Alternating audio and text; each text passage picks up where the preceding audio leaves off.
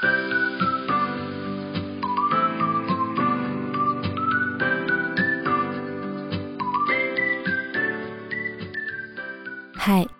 欢迎来到 R.S 的故事房。每周五晚上六点半，让我为你读一读我写过的故事。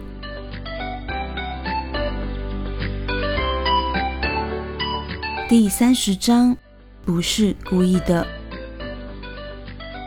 他要等李运佳啊！挂上郑仁伟的电话，崔雨欣吸吸鼻子。但他的眼泪却依然不听使唤，啪嗒啪嗒的往下掉。眼泪掉的是太猖狂，崔雨欣的手没来得及抹去落在屏幕上的泪水呢。他落下的眼泪晕花了屏幕上头显示的文字，那些文字在他手指本能的操作下，不知道什么时候已经变成讯息软体里李运家的名字。崔雨欣看着那名字，想打电话呢，他的耳畔却仿佛听见郑仁伟的声音：“我要等组长，我可以的。”崔雨欣吸吸鼻子，告诉自己：“他自己说出口的，他就必须要做到。他不想再让李运家觉得他是个小孩子了。”崔雨欣揉着眼睛，又说：“对我做得到的。”而且，而且，组长他从来不食言的，每说一句话都能听见自己的哽咽。崔雨欣试着安慰自己，所以等他整理好自己，就会回来找我了。他低眉，发现他的通讯软体显示还停留在李运家的名字旁边。崔雨欣想起明天的那场婚礼，就怕李运家会因为担心他。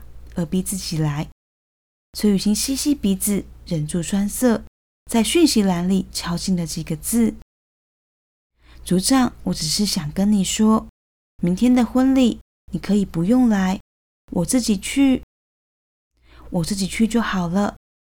我希望你可以好好休息，没关系的。”这是他后头想打的话，他边哭边打着。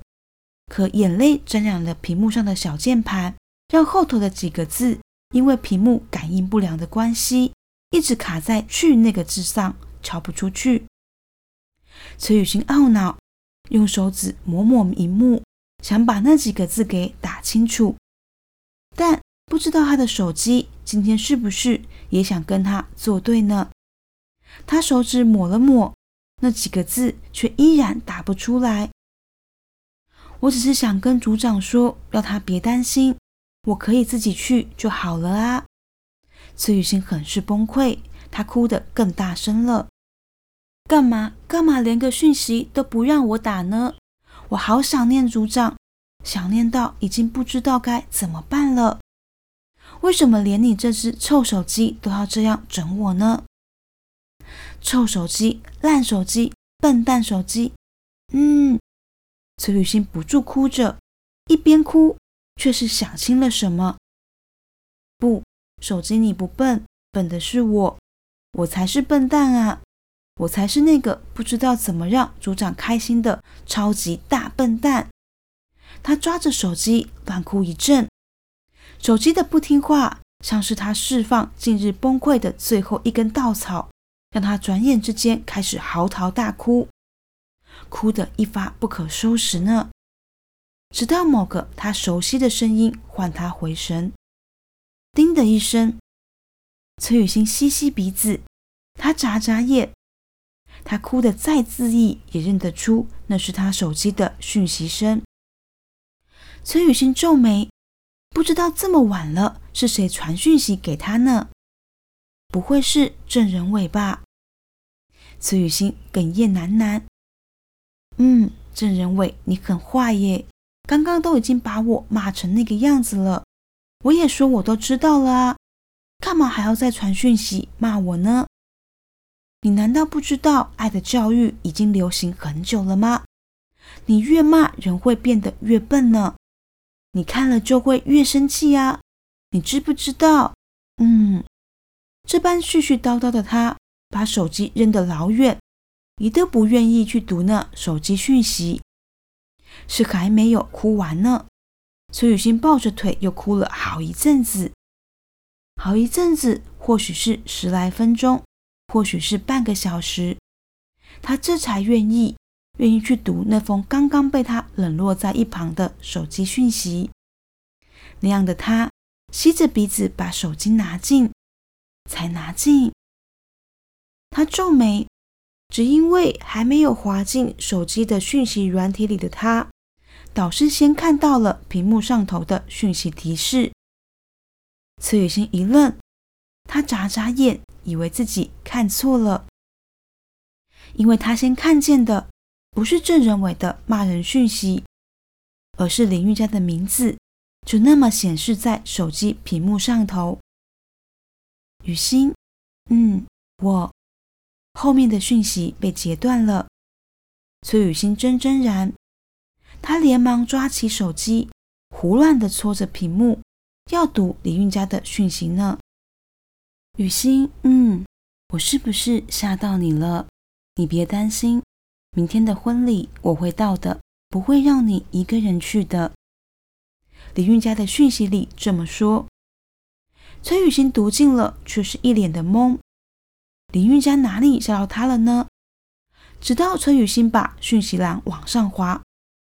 不滑还好，一滑他就吓傻了。怎么，他刚刚居然传出了讯息给李运家吗？望着传出的讯息内容，崔雨欣很是崩溃。原来他刚刚抓着手机乱哭一气的时候，似乎不小心按到讯息发送键了。崔雨欣傻愣愣的望着荧幕，因为他发出的讯息是。明天的婚礼，你不用来，我自己去。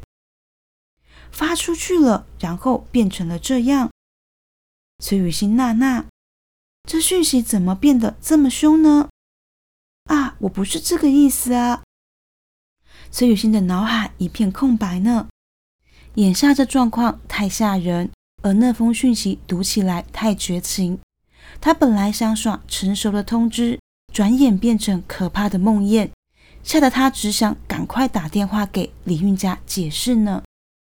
对，已经没有心思管郑仁伟刚刚的殷殷告诫了。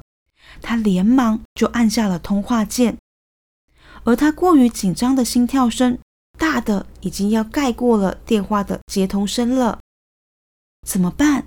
组长，拜托你接我的电话嘛！崔雨欣急急的对着电话喃喃呢。却也是在这个时候。他听见了另外一个声音，一个清亮的乐声，盖过了他等着电话接通的声音。崔雨欣割下了话筒，真真然，因为那声音是他家的门铃声呢。